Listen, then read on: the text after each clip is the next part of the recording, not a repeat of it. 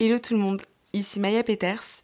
Je suis hyper contente de vous retrouver euh, aujourd'hui pour vous présenter mon podcast Euphoria. Euh, alors il faut savoir que Euphoria, c'était euh, vraiment un de mes objectifs de l'année 2024 et je suis super contente parce que j'ai même réussi à le sortir avant l'année 2024 puisque si tout se passe bien et je croise les doigts pour pas avoir de difficultés pour mettre ce premier épisode en ligne, vous êtes censé écouter ce premier épisode le 31 décembre euh, dans l'après-midi, ou en tout cas, bref, quand vous l'écoutez, mais il est mis en ligne euh, le 31 dans l'après-midi. Donc, on n'est pas encore tout à fait en 2024. C'est aussi une manière pour moi euh, de vous remercier pour, pour ces trois ans où je suis sur, depuis que je suis sur les réseaux. voilà, ça fait trois ans maintenant, enfin en avril eh non, ça fera même 4 ans en avril, euh, que je poste sur, euh, sur Instagram quotidiennement, que je partage euh, mon art, mes passions, mes lectures sur les réseaux. Et là, depuis peu, ma communauté a un peu, pas explosé, mais presque. voilà, on est passé de moins de 5000 abonnés l'année dernière à plus de 13 000 cette année donc c'est absolument énorme. Les ventes de mon livre ont augmenté. Bref, je m'épanouis de plus en plus dans ce euh, monde-ci. Euh, J'aime de plus en plus communiquer. En fait, euh, je réalise que je suis aussi une bonne communicante, euh, puisqu'en fait, j'adore les réseaux sociaux et j'adore aussi les rencontres qu'on peut faire dessus, les échanges qu'on peut avoir. Bref, j'avais envie de créer ce podcast pour tenter l'aventure avec vous à mes côtés. Au-delà de créer un podcast, j'avais aussi envie de créer un podcast qui vous ressemble, euh, donc un podcast qui est simple euh, d'accès et, euh, et même au sein même des sujets que je vais traiter. Et en fait, je cherchais vraiment à rendre ma communauté plus réelle, voilà, plus, plus réelle, plus disponible, plus à mes côtés et pas juste moi derrière mon ordi ou derrière mon téléphone à euh, écrire et à vous faire parvenir euh, des textes. Parce qu'en fait, si j'ai voulu être sur les réseaux sociaux, c'est aussi pour parler librement euh, bah, de, tous les sujets qui, touchent au monde de la littérature, mais pas que. Et pour, pour découvrir de nouvelles choses. Et en fait, je trouve que le podcast est un outil hyper intéressant, notamment, notamment pour ça. Bon, je vais pas passer, je vous rassure, je vais pas passer 10 minutes à vous expliquer pourquoi est-ce que je crée un podcast. c'est une envie, voilà, c'est une envie vraiment euh, profonde de créer un podcast. Et, euh, et, là, j'y suis. Donc, je vais voir ce que ça peut donner, si ça a du sens. et si ça en a pas, ben tant pis, j'aurais tenté l'expérience. parce que j'ai vraiment pas envie de me fermer de porte. Et le podcast me semble être une porte hyper intéressante. Bref, passons au vif du sujet. Aujourd'hui, je vous retrouve pour un premier podcast qui va s'appeler Les réseaux font les bons auteurs. Donc je vous rassure, c'est un titre hyper putaclic. Euh, c'est absolument pas ce que je pense. Euh, voilà, c'est absolument pas ce que je pense. Je pense que le métier d'écrivain et le métier de communicant sont deux métiers à part entière qui peuvent évidemment très bien se conjuguer ensemble et, euh, et ensemble peuvent devenir quelque chose de très très intéressant. Mais je pense que auteur, c'est un métier à part entière et communicant, c'est un autre métier à part entière. C'est pas parce que on sait communiquer qu'on va forcément bien savoir écrire et c'est pas parce qu'on sait bien écrire qu'on saura forcément bien communiquer et notamment sur les réseaux puisque bah, les réseaux c'est en fait très récent dans le domaine de la littérature et on commence à peine euh, bah, voilà, à, comprendre, communiquer dessus et euh, bah, des faux pas, on en fait aussi. Et bah, c'est justement ce que je vais essayer de comprendre ici. Euh, pourquoi est-ce que les réseaux sont venus, euh, sont venus dans le monde de la littérature? Pourquoi est-ce que nous maintenant, bah, ils sont devenus quasiment indispensables pour tout auteur qui écrit et qui souhaite être un minimum connu et reconnu pour son art? En fait, j'ai remarqué que le métier d'écrivain, il y a encore quelques années de ça, j'irai pas dire euh, des dizaines d'années, puisque je suis quand même très jeune, enfin j'ai 20 ans, j'écris depuis, euh, depuis quelques années, ça fait même pas 10 ans. Donc, je trouve qu'il y a encore quelques années, en tout cas quand moi j'étais au collège, donc quatrième, troisième, même début seconde, le métier d'écrivain, c'était un métier assez peu considéré en fin de compte et assez peu mis en avant. Et en fait, aujourd'hui, je trouve qu'à l'ère des réseaux sociaux, il y a vraiment eu un boom d'écrivains, euh, notamment de la jeune génération, enfin de ma génération en tout cas, euh, notamment en poésie, parce que moi, c'est ma branche, donc c'est vraiment un microcosme que je commence à bien connaître. Donc en fait, on est passé d'un métier vraiment peu considéré, voire pas du tout un métier, parce que j'entends encore beaucoup de personnes dire que écrire c'est pas un métier, alors que si, ça peut l'être et à plein temps. Euh, un métier ben, un peu fantasmé, idéalisé, et je trouve que ça, que, le, fait, enfin l'émergence de nouveaux auteurs, notamment sur les réseaux, y joue beaucoup. Euh, parce qu'il y a vraiment eu un gain de notoriété, il y a eu euh, un saut des ventes, que ce soit en maison d'édition, parce que certaines maisons, grosses boîtes, notamment comme Robert Laffont, euh, ou les éditions Guy et Daniel, commencent à avoir des collections de poésie, qui sont d'ailleurs hyper intéressantes, puisque c'est de la poésie contemporaine, donc on retrouve vraiment l'engouement actuel. Euh, il y a eu pendant un moment euh, sur les réseaux aussi la grosse explosion de la collection hors des lignes euh, des éditions Kiwi qui, bon, malheureusement, c'est mal terminé, on sait tous pourquoi. bref, il y a vraiment, je trouve, vraiment eu un boom. voilà, qui commence à avoir des repérages sur les réseaux sociaux de maisons d'édition qui viennent chercher des auteurs pour les éditer. voilà, bref, je, je trouve qu'il y a vraiment il y a vraiment eu un fossé entre, bah, je dirais, 2018, euh, 2019 jusqu'à aujourd'hui. 2019, je trouve, qu'il y a une coupure nette entre les réseaux sociaux avant et les réseaux sociaux maintenant. Moi, par exemple, ce qui m'a, ce qui m'a choqué, en bien parce que c'est hyper c'est euh, la trend un peu BookTok, BookTube, Bookstagram. Euh, voilà, c'est en fait euh, un hashtag qui nous permet de d'avoir plus de visibilité et de partager vraiment, bah voilà, ce qu'on lit, ce qu'on écrit. bref, il y, a des outils qui se mettent en place de plus en plus et je trouve ça super intéressant parce que ben nous ça nous permet de gagner en visibilité et euh, il y a de plus en plus euh, de crédibilité pour les auteurs et, euh, et pour les, les bookstagrammeurs, en tout cas ceux qui participent un peu comme Audrey du souffle des mots à ben voilà, à faire rayonner la littérature, à faire rayonner les auteurs. Mais en fin de compte, le fait que les réseaux entrent en jeu, comme dans toutes les autres sphères, il y a du positif. Donc c'est ça, c'est la, mise en valeur du métier, euh, le partage, la visibilité, la possibilité de devenir aussi auto-entrepreneur grâce aux ventes qu'on fait, euh, donc grâce aux réseaux sociaux. Pourquoi pas aussi gagner sa vie grâce à la création de contenu, ça aussi c'est possible. Mais je trouve qu'il y a aussi ce côté un peu néfaste de comparaison euh, de perte de motivation ou en tout cas euh, voilà d'une idéalisation qui est pas forcément bénéfique ni pour ceux qui veulent se lancer dans l'écriture parce qu'ils se disent oh, ben, en fait c'est un métier super simple il suffit d'être sur les réseaux d'écrire deux trois trucs une phrase sur un post et hop ça y est en écrivant il y a aussi ce truc de comparaison. J'entends aussi beaucoup d'auteurs dire ah mais lui il a tant d'abonnés alors que moi je fais ça, j'ai l'impression de faire tout comme il faut et c'est pas mon cas. Bref, je trouve qu'il y a vraiment, il y a vraiment du positif, c'est indéniable, mais il y a aussi beaucoup d'effets négatifs. Et, euh, je trouve ça un peu, un peu dommage. Donc tout semble plus facile, voilà, euh, depuis, depuis que les réseaux sociaux sont rentrés en compte. Alors que c'est pas le cas, parce que le monde de l'édition, le monde de la littérature, euh, le monde de la poésie, parce que je, je parle aussi de mon expérience en tant qu'auteur et en tant qu'auteur de poésie. Euh, c'est pas un monde qui est tout rose, loin de là. Il euh, y a beaucoup de malveillance, mais il y a aussi, beaucoup de bienveillance qui est mise en avant par les réseaux sociaux. En fait, je trouve que les réseaux sociaux, ça cristallise vraiment deux mondes, celui des, auteurs et celui des détracteurs des auteurs. Donc voilà, on va parler de tout ça aujourd'hui dans cet épisode et je vais vraiment partir de mon expérience. Comment est-ce que je suis passée d'une expérience des réseaux euh, bah, personnel, en tout cas à usage privé, à une expérience ben, euh, complètement professionnelle, voir ce qui me permet en partie aujourd'hui de, de, gagner ma vie.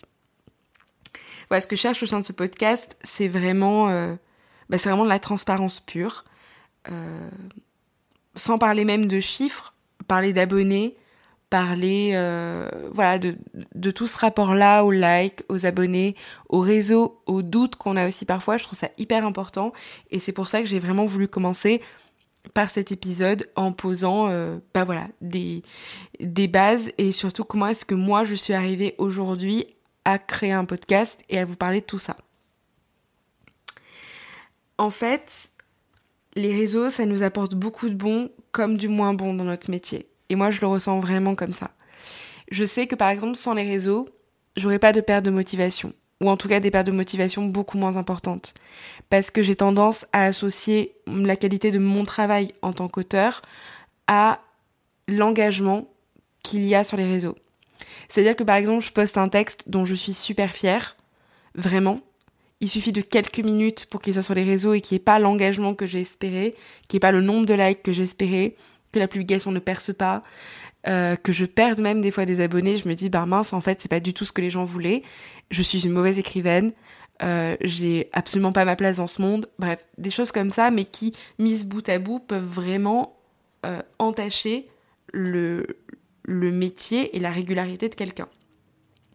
Donc en fait ce podcast c'est un peu une discussion ouverte. Euh, moi, je parle de mon expérience parce que je trouve que les réseaux, c'est vraiment important d'en parler dans notre métier.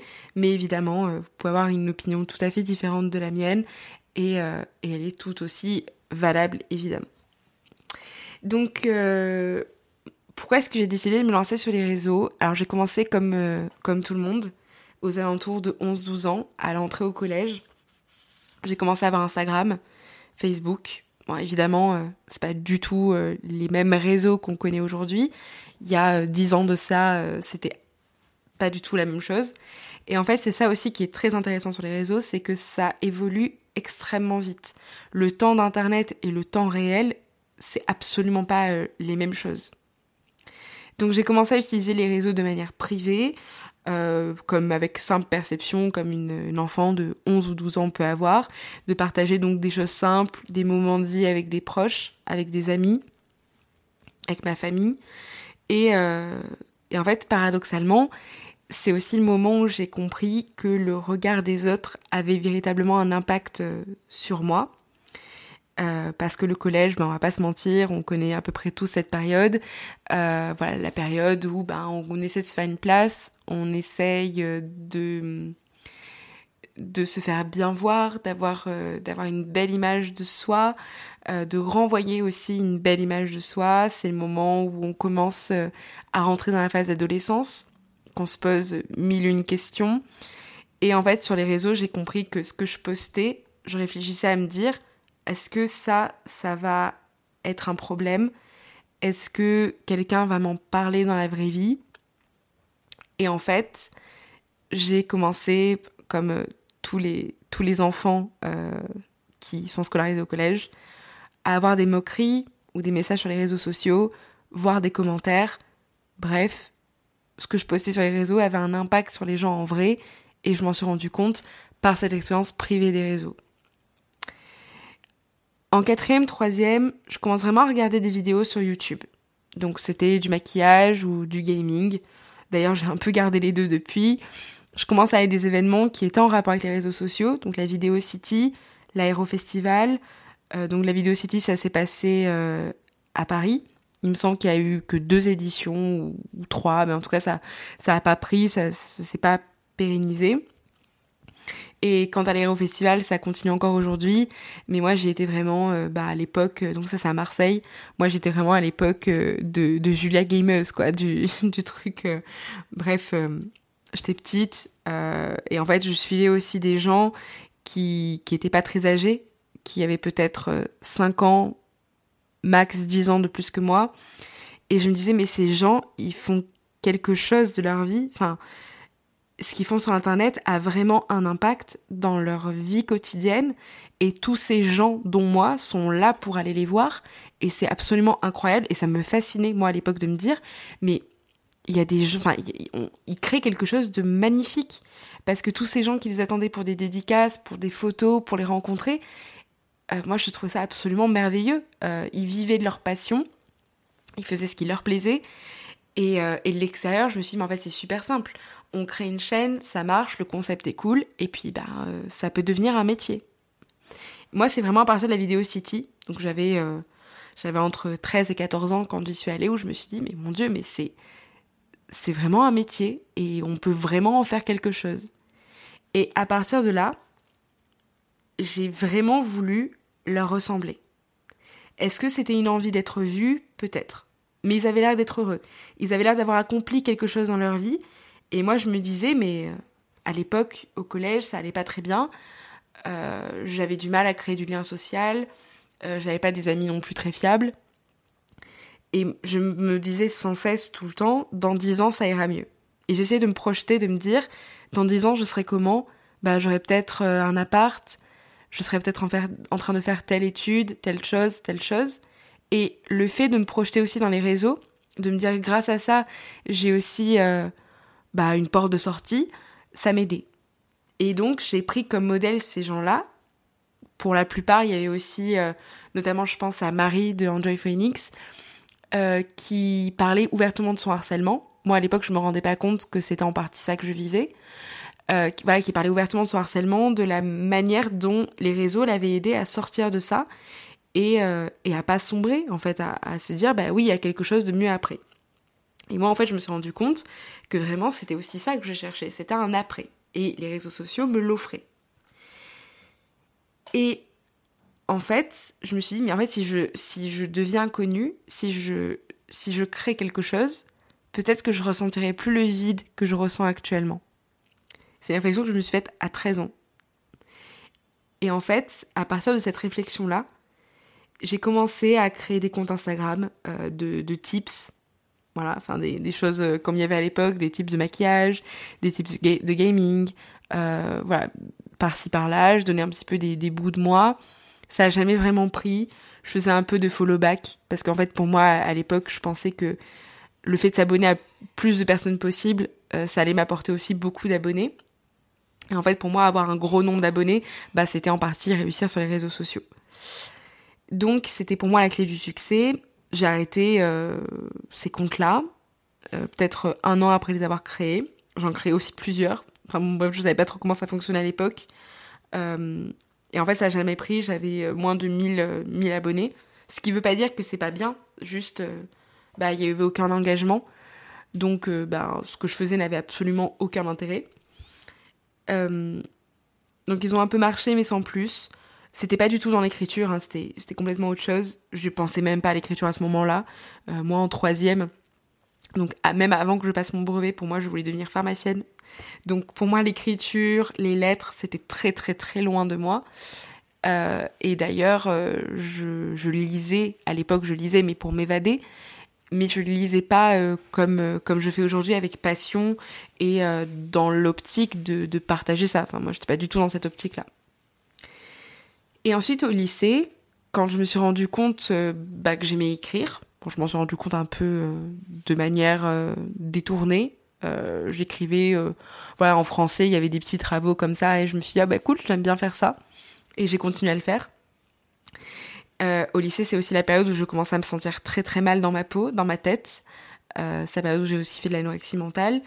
Et je me suis lancée dans l'écriture pour décharger une partie de mes émotions ce qui a marché encore aujourd'hui et je me suis lancée dans la poésie donc la poésie, je me suis pas rendu compte au début que j'écrivais des poèmes. C'est-à-dire que j'écrivais des petits textes ou des bribes de phrases par-ci par-là. C'était pas des textes très longs. Et justement, en fait, c'est pour moi à l'époque, la poésie c'était en rime, c'était en vers, c'était codifié. En fait, je me suis dit, mais bah non, il y a des, y a des gens euh, connus qui qui écrivent de la poésie, qui font pas des rimes, qui où c'est pas codifié. Et donc, euh, je connaissais pas le vers libre à l'époque, mais c'est comme ça que j'ai commencé à écrire de la poésie. Et euh, à l'époque du lycée, j'avais un compte Instagram où je parlais euh, anonymement de mon écriture. Donc je postais quelques trucs par-ci par-là, mais aussi un peu de mes études et un peu de ce que je ressentais au moment T.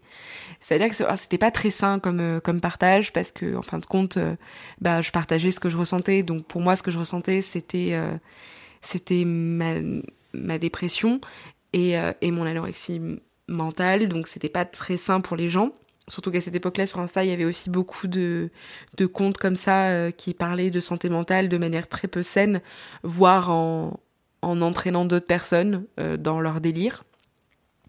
Euh, j'ai entendu parler bon, très récemment qu'il y avait des, des gens qui se disaient pro-ana, donc pro-anorexie. voilà, donc bref, c'était pas une période très, très saine sur Instagram, j'ai l'impression. Ça s'est beaucoup calmé depuis, parce que j'en ai pas croisé en tout cas, en tout cas moi, dans mon fil d'actualité, il n'y en, a, y en a pas. Enfin, il n'y en a jamais eu, mais là, il n'y en a pas. Et euh, donc, ouais, je parlais de ça. J'avais euh, moins de 2000 abonnés, mais il y avait plus d'engagement parce que ce que je partageais, c'était peut-être plus authentique. Et c'est là où j'ai commencé à avoir mes premiers retours sur mon écriture, qui étaient hyper positifs. Et ensuite, en première, donc l'année suivante, quand j'allais mieux, euh, j'ai commencé à assumer dans la réalité que j'écrivais. J'ai commencé à faire lire mes poèmes à des proches. Et, euh, à cette même époque, j'avais une prof euh, qui écrivait elle aussi de la poésie.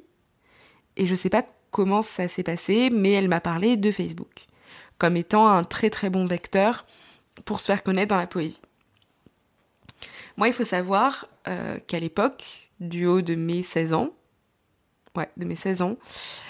Je, pour moi, Facebook, c'était un truc de vieux euh, qui servait un peu à rien, où ben, on, était connecté à ses proches, mais c'était tout ce qu'on pouvait en faire. Spoiler alerte, j'ai changé d'avis sur Facebook depuis, euh, et euh, très rapidement, puisque elle m'a donné quelques, quelques contacts sur Facebook notamment de son éditeur, qui, parce qu'elle était en processus d'édition, moi, au moment où, je, où j'ai commencé à écrire la poésie. Donc elle m'a donné des avis sur ses poèmes, elle m'a dit, écoute, faut que tu les publies sur Facebook, euh, tu vas avoir des retours, ça a fonctionné. Et en fait, elle a eu raison, puisque très rapidement, c'est peut-être même ça qui m'a lancé vraiment sur les réseaux sociaux en mode euh, professionnel, même si je ne m'en rendais pas compte à l'époque. J'ai commencé à avoir des retours sur ce que je faisais en me disant ah ben en fait ce que j'écris c'est réel, enfin en tout cas ça a un impact sur les gens et, euh, et c'est possible que dans la réalité bah ça prenne quoi. Donc j'étais très contente, j'étais très contente pardon de, cette chose là. Donc c'était avant le confinement de 2020. Donc j'ai continué à poster régulièrement, peut-être une fois tous les tous les deux jours, trois jours. Euh, bon c'était un petit des petits poèmes comme ça qui qui me venaient. Et en fait tout est parti de Facebook j'ai gagné en visibilité, en interaction. J'ai aussi pris en confiance euh, par rapport à ma poésie, mais aussi en moi. Puis je me suis dit, si ça marche sur Facebook, bah, ça doit forcément marcher aussi sur Instagram.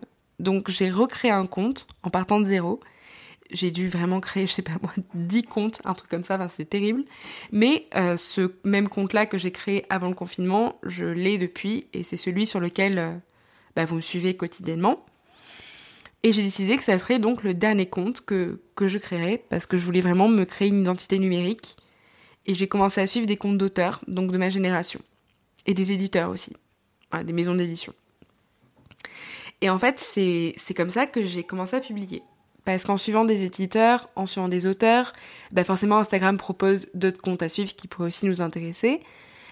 Et c'est comme ça que j'ai découvert ma première maison d'édition, qui fera l'objet d'un autre épisode. Enfin, mes deux premières maisons d'édition feront l'objet d'un épisode, parce que c'est des expériences absolument catastrophiques que je ne souhaite à personne.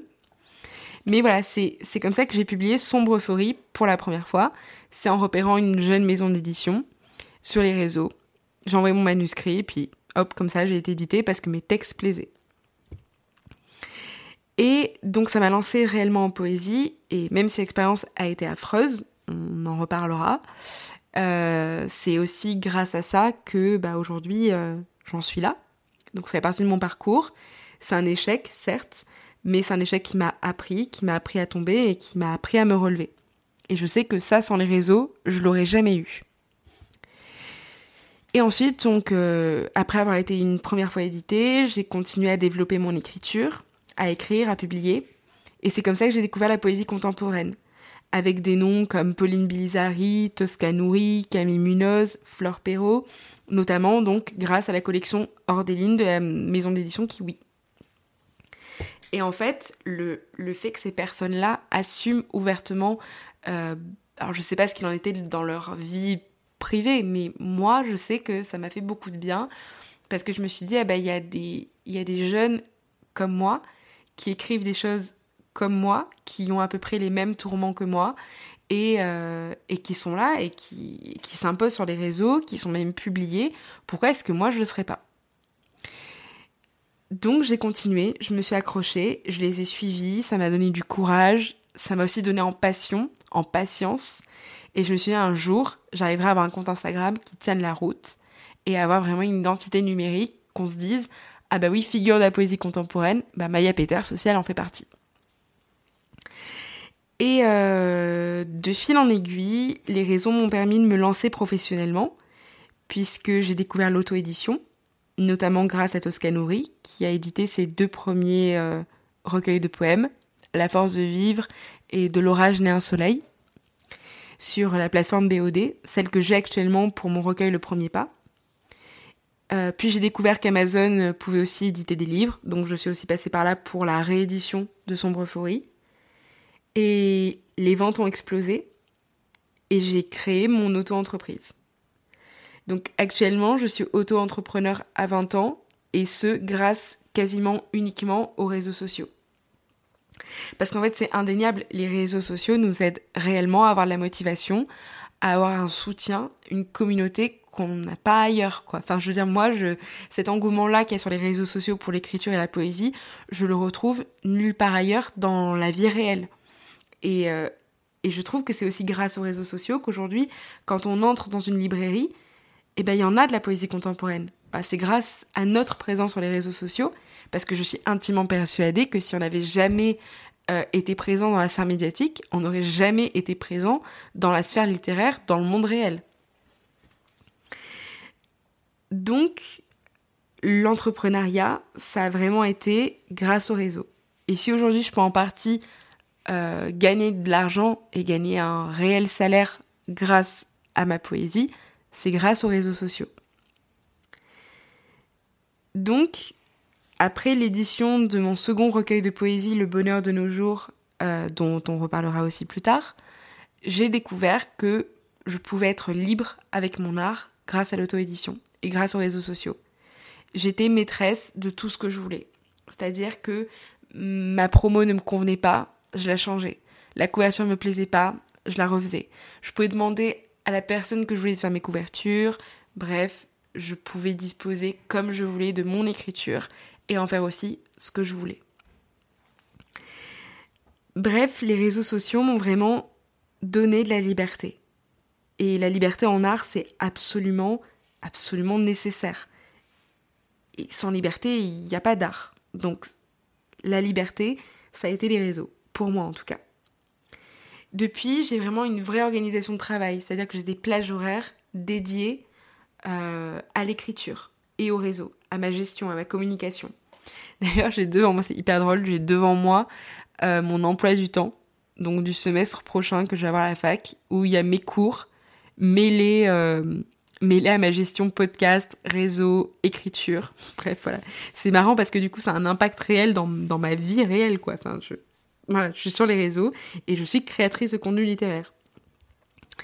Donc de tout ça est né le premier pas, euh, voilà, qui est, euh, qui est mon troisième recueil de poésie, auto-édité sur la plateforme BOD, que vous pouvez d'ailleurs retrouver euh, à la vente, encore, commandable partout.